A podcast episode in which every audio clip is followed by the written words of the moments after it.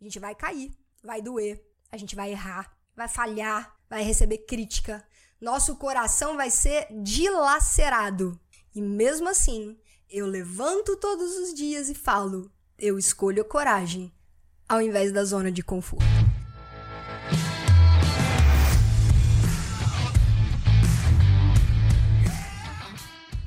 Seja muito bem-vindo, seja muito bem-vinda a mais um episódio do podcast Papo Cabeça.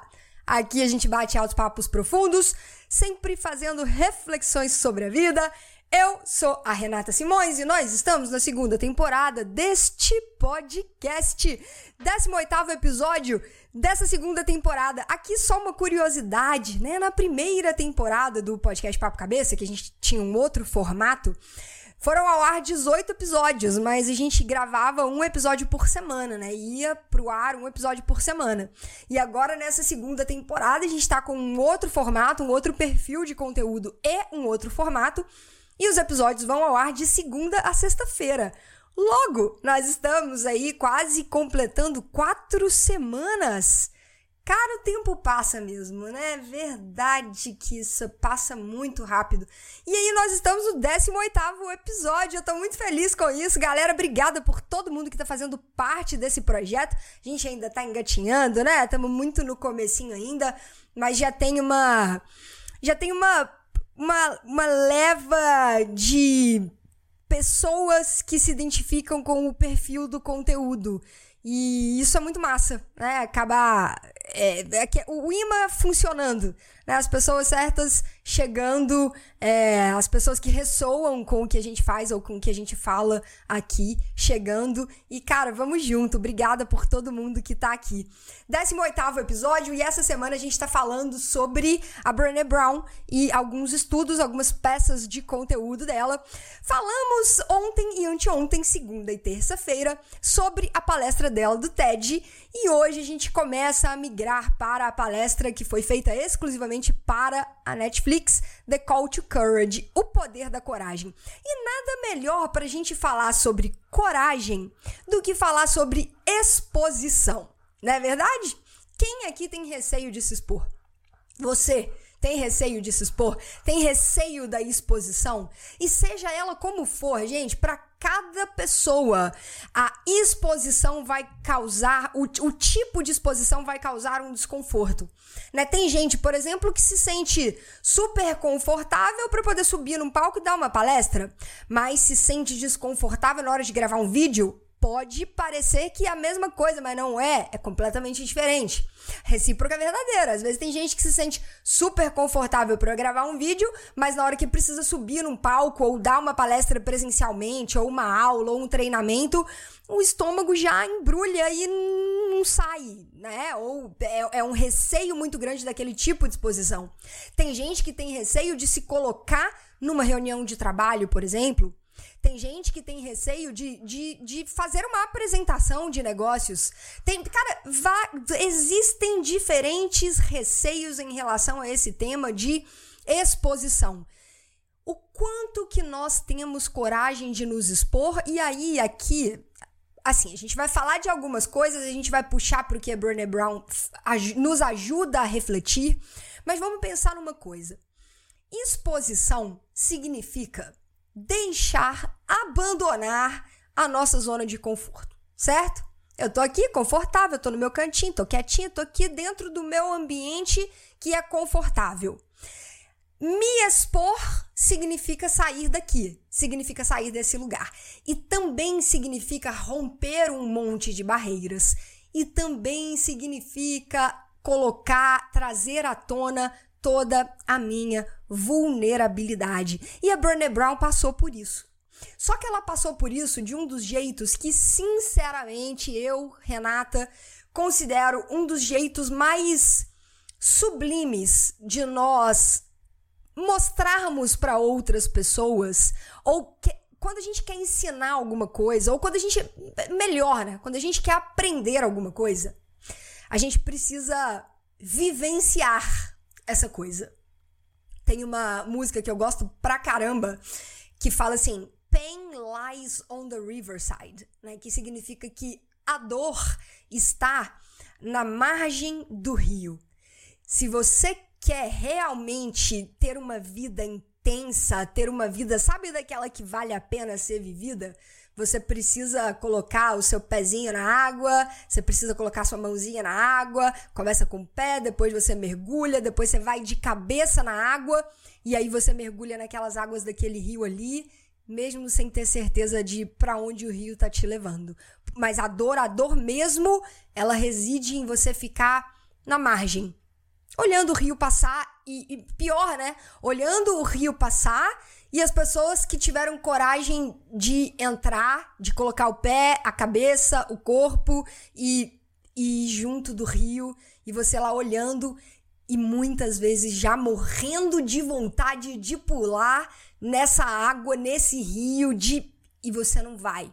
Não vai muitas vezes por receio, por receio da exposição, por saber que você não vai ter o controle e a gente tem pouquíssimo controle sobre as coisas externas. Nós temos pouquíssimo controle. Nós temos controle, eu diria que total, sobre o nosso estado interno. Sobre o nosso estado interno, sobre o mundo interior. Aí está o nosso controle, aí reside o nosso controle. No mundo exterior, a gente tem pouquíssimo, pouquíssimo controle. Eu não vou dizer que a gente não tem nenhum, porque algumas coisas do mundo exterior a gente consegue controlar, mas são poucas. Poucas coisas. A grande maioria das coisas aqui do lado de fora a gente não consegue controlar. E aí é legal a forma que a, Brené Brown traz isso pra gente, que ela fala o seguinte: ela começa contando uma história da, que foi da, uh, o, o, momento anterior à primeira palestra dela, no primeiro TED, né? No primeiro TED Talk. Ela falando que ela estava tendo uma conversa com o marido dela, o Steve, né? E aí ela falou com ele que ela iria fazer uma palestra diferente. Ela virou para ele e falou: Steve, e isso ela conta, né? Porque ela tinha acabado de passar quatro dias lá no, no se eu não me engano, no Vale do Silício, com, ou com empresários do Vale do Silício, e eles estavam conversando sobre a importância da vulnerabilidade, a importância de você se expor, o tanto que isso ajuda as organizações. O tanto que você consegue um ambiente mais saudável, com pessoas mais criativas, com pessoas que se entregam mais ao processo, quando você tem esse ambiente que incentiva as pessoas a serem vulneráveis, sabe? Tipo assim, tá tudo bem se você errar, tá tudo bem se não der certo, tá tudo bem, vamos, vamos arriscar, vamos colocar a nossa cara. E ela ficou quatro dias inteiros, assim, com, com, com empresários, com líderes, com pessoas do Vale do Silício falando sobre isso. E logo depois desse período, ela já iria palestrar no TED sobre vulnerabilidade. E aí ela tava falando com o marido dela, ela falou com ele assim: "Cara, para mim não faz sentido eu não me colocar numa posição de vulnerabilidade para dar essa palestra. Porque, cara, eu, eu falo sobre isso, eu pesquiso isso, eu acabei de voltar de um encontro com empresários, com líderes, onde eu reforcei isso o tempo inteiro. E aí agora eu vou pegar, eu vou subir num palco cheia de armadura, cheia de, é, de artimanha, cheia de, sabe, toda, toda preparadinha para aquilo ali, zero vulnerável. Não faz sentido ela falou com ele assim: eu vou fazer uma palestra totalmente diferente das palestras que eu, que eu tô acostumada a fazer. Eu vou, vou fazer uma palestra onde eu vou me colocar numa posição de vulnerabilidade. Aí ele virou para ela e falou assim: por que, que você vai fazer isso? Como assim? Por que, que você vai fazer isso? E ela falou, cara, porque para mim é o que faz sentido, que é o tal do walk the talk, sabe? Tipo, vivencie o que você tá pregando, viva o que você fala, no meio, no meio do, militar, né, de colégio militar, e o meu pai também a vida inteira, eu sempre escutei isso. Tem uma frase que é muito, muito famosa que é a seguinte: a palavra conduz, mas o exemplo arrasta. Né? Então, assim, você tem a teoria, você tem as coisas que, que vão te conduzindo dentro de um determinado caminho de acordo com um planejamento ou uma linha de raciocínio. Você tem ali a teoria que vai nortear aquilo. Mas nada substitui a prática. Nada. Educação de pais e filhos. Seu filho pode ver você falando alguma coisa a vida inteira, mas lá no final das contas ele vai fazer aquilo que você faz, porque o exemplo arrasta arrasta. No marketing digital, no mundo do empreendedorismo, a gente também fala muito isso, né? É, nada substitui o que você encontra no campo de batalha. Você pode ficar anos e anos e anos e anos planejando, né? Planejando o que, que você vai fazer, planejando o seu formato de conteúdo em, em rede social, planejando um curso, planejando, mas nada vai substituir aquele momento que você fala, cara, vou colocar. Vou colocar no mercado, vamos ver como é que vai sair, vou, vou colocar. E aí é nesse momento, é nessa hora que tá todo o seu aprendizado, ou eu não vou dizer todo, porque a parte da teoria é muito importante também, né? A parte do planejamento, a parte do nortear e entender para onde você está indo, só que você só entende, você tem uma noção da direção. A partir do momento que você mergulha na água, a partir do momento que você entra no campo de batalha, a partir do momento que você entra em ação, coisas vão acontecendo. E a gente tem pouco controle sobre o que vai se desenrolando. Aí a gente tem que ir observando, alterando, observando, alterando e prestando atenção nos nossos, no nosso estado interno, que é onde nós temos o total controle. E ela falou com ele, cara, porque para mim não faz sentido eu ir lá palestrar sobre uma coisa e fazer algo diferente. Então eu vou me colocar numa situação de vulnerabilidade. E aí ela fala, né? E foi aonde eu fui, vocês viram o que aconteceu. Então ela chegou lá no palco na, no TED 2010 e ela falou sobre a resistência que ela tinha em relação à vulnerabilidade né, que ela, ela era uma pessoa é, que de, não, ela não tinha facilidade de se colocar numa posição de vulnerabilidade, né? E aí ela começou a entender algumas coisas da pesquisa, ela foi entendendo algumas coisas dos dados, até que chegou uma hora que ela teve uma crise existencial, que ela entrou em colapso, né? Ela teve um breakdown. E aí ela fala, cara, eu entendi que a vulnerabilidade, ela estava completamente, intimamente ligada ao que a gente conversou ali no, nos nossos dois últimos episódios, né? Vulnerabilidade muito ligada ao sentimento de vergonha, sentimento de medo. Ali no centro estava a, a, vulnerabilidade, aí vem todo o processo das pessoas colocarem armaduras e colocarem máscaras e o medo da desconexão, de não se sentir merecedor de pertencer, de ser amado. Esse é o cenário.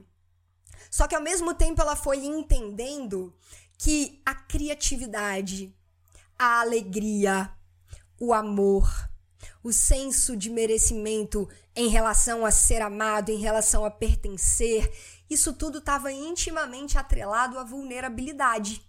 E era algo que ela tinha extrema resistência. E foi o momento que ela falou: preciso ver alguém, preciso procurar um terapeuta. E, e aí ela conta, né? Que você, você, você começa a entender como que você é de verdade quando você comenta com alguns amigos que você tá precisando de ajuda. E aí você você pergunta para os seus amigos, cara, tem, será algum terapeuta, algum psicólogo para me indicar? E aí ela falou que uns, pelo menos uns cinco amigos delas falaram assim: nossa, eu não queria ser seu terapeuta de jeito nenhum. E aí ela fala, credo, gente, por quê, né? Será que é assim mesmo tal? E ela conta que sim, né? Que aí ela foi, ela, ela, ela entendeu que ela precisava de ajuda e ela foi pro terapeuta.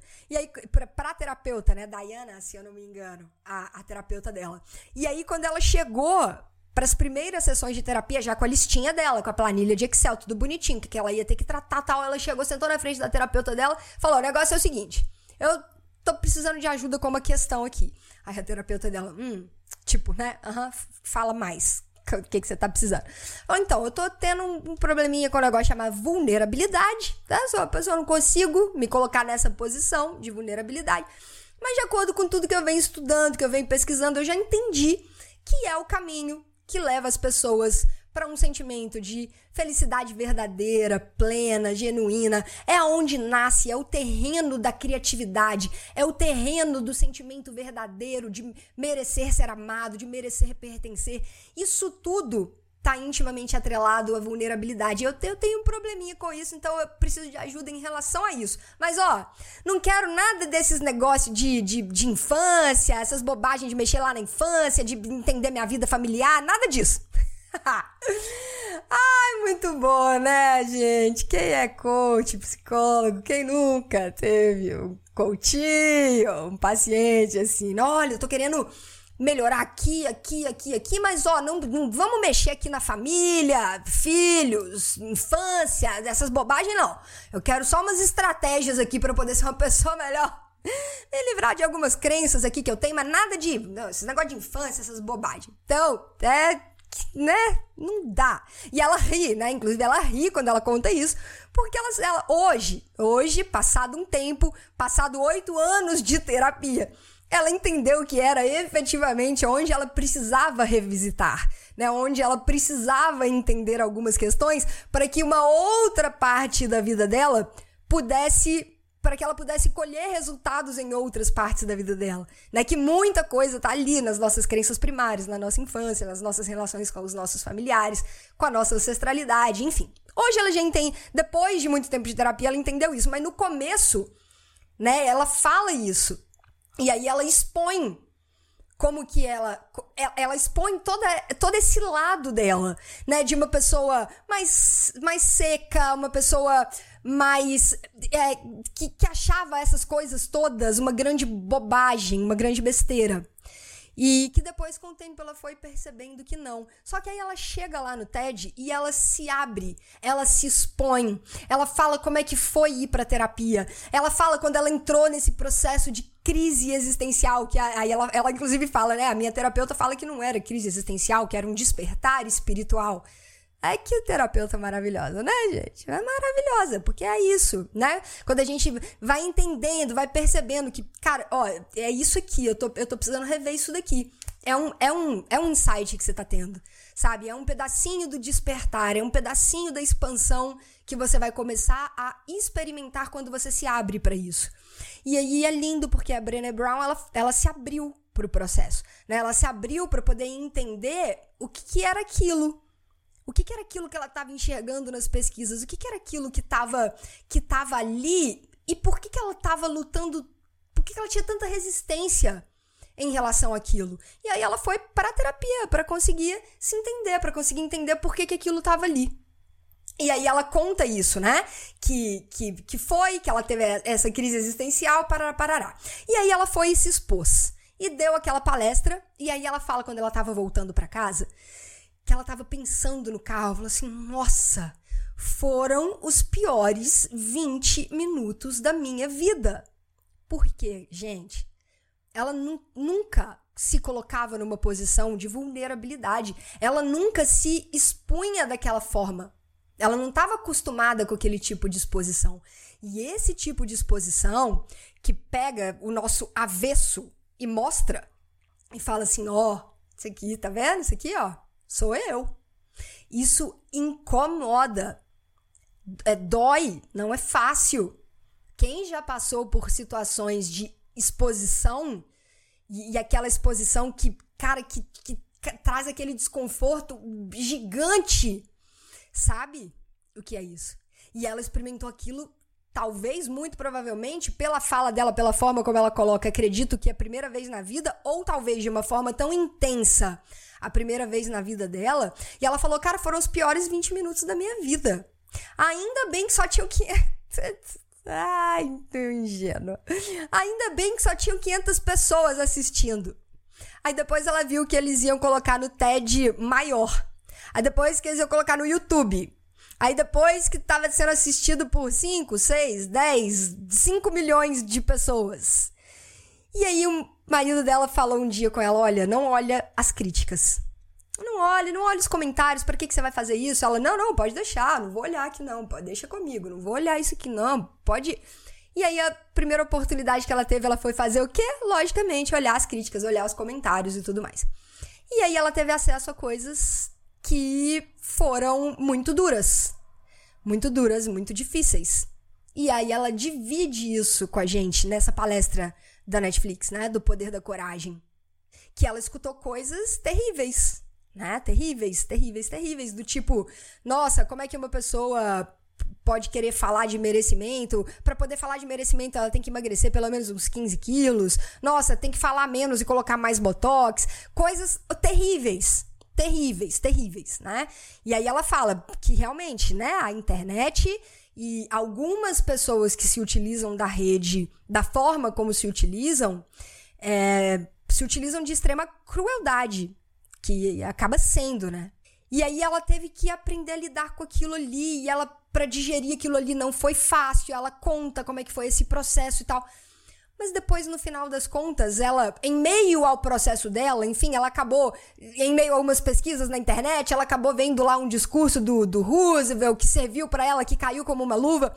Quem nunca, né, gente? Quando às vezes a gente não tava se sentindo triste para baixo, ou em função de uma crítica, ou em função de uma situação de exposição que te causou tanto desconforto a ponto de você abaixar muito a energia, e aí você acaba tendo acesso àquela mensagem exata que você precisava, seja de um amigo, seja de um post que você vê, seja de um podcast que você escuta, seja vem, parece que aquela mensagem que você tá precisando assim, ela chega até você. E aí chegou para ela uma mensagem né, do, do, que foi um discurso do, do Roosevelt, onde ele falava algumas coisas sobre coragem e que encaixou muito com o que ela estava sentindo, encaixou muito com o momento, encaixou muito com o que aconteceu. E aí ela majestosamente, o que todos nós devemos fazer diante dessas situações, tirou os aprendizados dela. Ela pegou o que aconteceu, ela pegou aquela mensagem que chegou para ela de alguma forma, né? Eu, eu falo que é, é enviado, né? Chega pra gente de alguma forma. Quando a gente está pronto, exatamente o que a gente precisa, no momento que a gente precisa, chega até nós. Quando nós estamos abertos e disponíveis para poder receber, a gente recebe. Né? Que seja uma mensagem de conforto, mas a gente sempre recebe, a gente nunca tá abandonado, a gente nunca tá sozinho, sempre, sempre tem uma força maior com a gente, né, em todos os momentos. E aí ela, ela divide um pouco do que ela aprendeu com esse discurso do Roosevelt. E aí é uma das coisas que eu quero que eu quero é, conversar. E uma coisa muito interessante que ela fala. Cara, você pode estudar o que for. No caso dela, eu posso estudar constrangimento o que for. A gente nunca tá preparado, 100% preparado, para quando a gente vai lá pro lado de fora e começa a vivenciar. Você pode estar tá lá na beira do rio, você pode estar tá lá olhando a água, você bota o dedinho assim, ó, bota o mindinho, faz, é, tá gelada. Mas quando você pula é diferente, aí que você sente o que é gelado mesmo. Aí que você sente que você entendeu? Você pode achar, nossa, o rio tá, o rio tá, tá, tá, tá, tá bravo, as águas estão tão revoltas, como é que eu vou mergulhar aqui e tal? Será que tem correnteza? Será que não tem?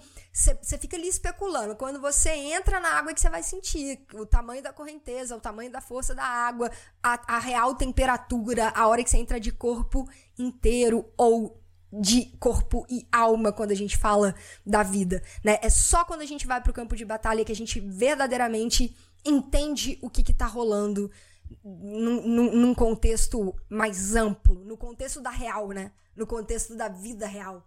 E aí ela fala que uma das coisas que ela aprendeu foi o seguinte: vulnerabilidade não é sobre ganhar. E vulnerabilidade não é sobre perder. Não é nem sobre ganhar e não é nem sobre perder. Vulnerabilidade é sobre se expor, colocar sua carinha a tapa mesmo quando você tem a plena convicção de que você não pode controlar o resultado final, o que que vai vir depois dessa exposição de peito aberto?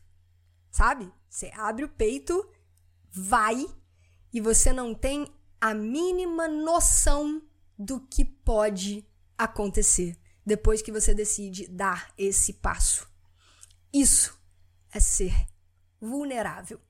E aí ela fala, né? E aí nas pesquisas dela, como que isso aparecia? Ah, talvez ser a primeira pessoa a falar eu te amo. Talvez tomar a iniciativa para poder fazer alguma coisa e, e, eu não tenho a menor ideia do que, que vai acontecer, do que, de que tipo de retorno que eu posso ter da outra ou das outras pessoas depois que eu tomar essa iniciativa.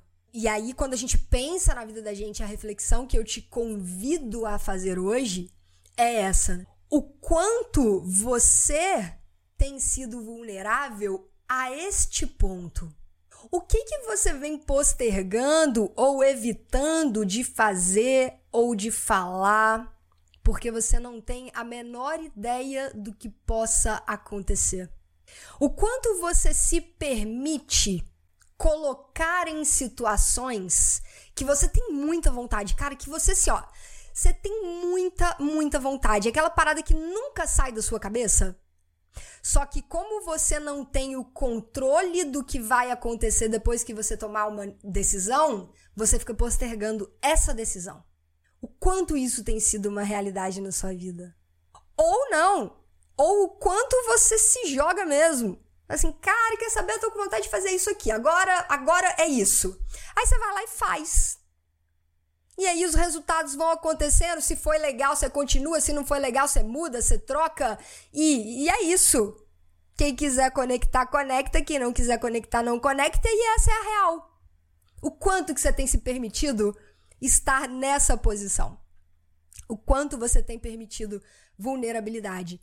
E isso mais uma vez, trazendo o que a gente conversou ontem. E é o que a gente vai conversar aqui ao longo dessa semana, porque falar de Brené Brown é falar sobre coragem. Porque coragem está intimamente ligada à vulnerabilidade. As pessoas mais corajosas são aquelas pessoas que não temem a vulnerabilidade, a própria vulnerabilidade, as próprias imperfeições. São aquelas pessoas que já abraçaram as próprias sombras. Você já iniciou esse processo? Se você ainda não iniciou esse processo, o que você está esperando para começar? Divisor de águas. Divisor de águas. E aí é a expressão que eu quero que a gente vai aprender lá em inglês. Você sabe como é que fala assim? O resultado final não ter a menor ideia de qual vai ser o resultado final. Sabe como é que fala isso em inglês? Vamos lá pro canal do Telegram. Lá no canal do Telegram você vai aprender isso dentro deste contexto, escutando a Brené Brown. Olha que coisa maravilhosa. Galera da expansão, canal gratuito lá no Telegram, pra gente poder trocar dicas de inglês baseado nas reflexões que a gente estiver fazendo ao longo da semana. E essa é a reflexão de hoje sobre exposição, sobre se expor com coragem, permitindo a sua vulnerabilidade vir à tona. Isso é um exercício, galera. Isso é um exercício. Sabe, a primeira vez ou as primeiras vezes vai ser fácil? Não. Extremamente desafiador, porque causa desconforto. E algumas vezes pode, pode causar até dor. Cara, o tanto que isso tá me doendo. E, e conforme os resultados forem vindo, que você não tem nenhum controle, esses resultados podem te trazer dor também. Foi uma das coisas que aconteceu com ela, né? Aqui, os determinados comentários, quando vieram, causaram dor. E ela fala aqui uma outra coisa, cara. Ela também fala, ela também fala que ela nunca tinha se permitido jogar um jogo de gente grande na vida dela. Ela nunca tinha se permitido jogar um jogo de gente grande, sabe por quê? Porque ela sentia que talvez ela não tivesse preparada para as críticas que poderiam aparecer no caminho. Ah, quem nunca? Quem nunca? Nossa, não vou começar a gravar vídeo aqui pro, pro YouTube, não. Nossa, não vou. Nossa, olha aqui, não, não, não sei enquadrar, não, não tem luz, não tem microfone, não tem câmera. Quem quiser vai ver lá o meu vídeo de 2017. Ai, Senhor Deus, quando eu iniciei o canal no YouTube, eu não, não tirei o vídeo porque aquilo faz parte da minha história. E tá lá o meu primeiro vídeo. E é isso. E é ter coragem e falar, cara, é isso, é isso aí. Eu tô com vontade de fazer o projeto, eu tô com vontade de criar o meu canal, eu tô com vontade de fazer o negócio e, e vai, vai desse jeito mesmo. No caso dela, vão lá, vou, vou subir naquele palco e vou ser vulnerável. E você, cara, e você e você? Vale a pena. Depois que nós nos abrirmos e fala assim, cara, ó, tá, é isso aqui, é isso aqui, eu tenho coragem de ser e de sustentar isso daqui. Aí a gente começa, nós começamos a preparar, a setar o nosso mindset, a nossa vida, as oportunidades para o jogo de gente grande. Porque gente grande sabe que vai cair e é o que a Brené Brown fala. A gente vai cair, vai doer, a gente vai errar, vai falhar, vai receber crítica. Nosso coração vai ser dilacerado. E mesmo assim, eu levanto todos os dias e falo: Eu escolho coragem ao invés da zona de conforto. Eu escolho entrar na arena. Eu escolho ser corajosa. Doa quem doer, mesmo que eu possa me machucar, e eu vou, eu sei que eu vou, mas eu prefiro sustentar isso. Gente, esse é o nosso caminho de progresso, esse é o nosso caminho de aprendizado. Exposição. Quanto mais forte internamente nós estamos, menos medo da exposição nós temos. Grava isso. Acho que se a gente puder deixar isso assim desse episódio desse podcast é se fortaleça internamente. Conexão espiritual, seja lá o que você acreditar, e treinando, cada dia tira um pedacinho da sua armadura, cada dia tira um pedacinho de uma da, das suas máscaras, cada dia tira uma, cada dia tira uma camadinha. Vai treinando, vai treinando, vai treinando. Quanto mais você fizer isso, mais forte você fica. Quanto mais forte você ficar, menos medo você tem da exposição. E para finalizar, mais uma coisinha aqui, faz mais uma coisinha. É um negócio que, quando a gente entrar, todas as vezes que a gente entrar dentro do processo do aprendizado do inglês e de falar com confiança, que é o que eu eu acho que eu já comentei aqui com vocês, quando eu decidi dar um, deixar um pouquinho em stand-by o projeto do inglês e fui mergulhar dentro das formações em coaching, da busca por desenvolvimento pessoal, de conhecer melhor determinadas ferramentas, e eu fui entendendo o que, que eram as crenças, o que estava ali por trás, na boa. Uma pessoa que estuda inglês a vida inteira, que já tem algum domínio, que tem algumas coisas e tal, e não consegue falar fluentemente, ou não consegue se comunicar, isso tem muito menos a ver com o seu nível de inglês. Isso tem muito mais a ver com o tanto que você se permite ou não ser vulnerável, o tanto que você permite se expor, o tanto que você se permite errar, o tanto que você se permite ser criticado ou não. Isso tem a ver com a sua forma de se comunicar, isso tem a ver com você ir conseguindo alcançar patamares de fluência. Quanto mais você abaixar o seu filtro afetivo, quanto mais você reprogramar crenças, quanto mais você se libertar de algumas coisas, melhor comunicador você vai ser. E aí você vai conseguindo caminhar dentro do aprendizado, conseguindo caminhar dentro de uma comunicação mais fluida, que tem a ver com a fluência do idioma. Certo, galera? É isso. Essa é a reflexão de hoje sobre exposição e o tanto que exposição tá linkado com coragem e o tanto que coragem tá linkado com vulnerabilidade. E isso é um exercício. Te vejo no canal do Telegram com dicas de inglês com B. Brené Brown essa semana. Te vejo lá no Insta, arroba Renata Simões Yellow Black, Yellow de amarelo, Black de preto, tudo junto. E amanhã, em mais um episódio do podcast Papo Cabeça. Uma ótima quarta-feira para vocês. Um beijo no coração, um abraço, boas vibrações sempre e a gente se vê amanhã. Tchau!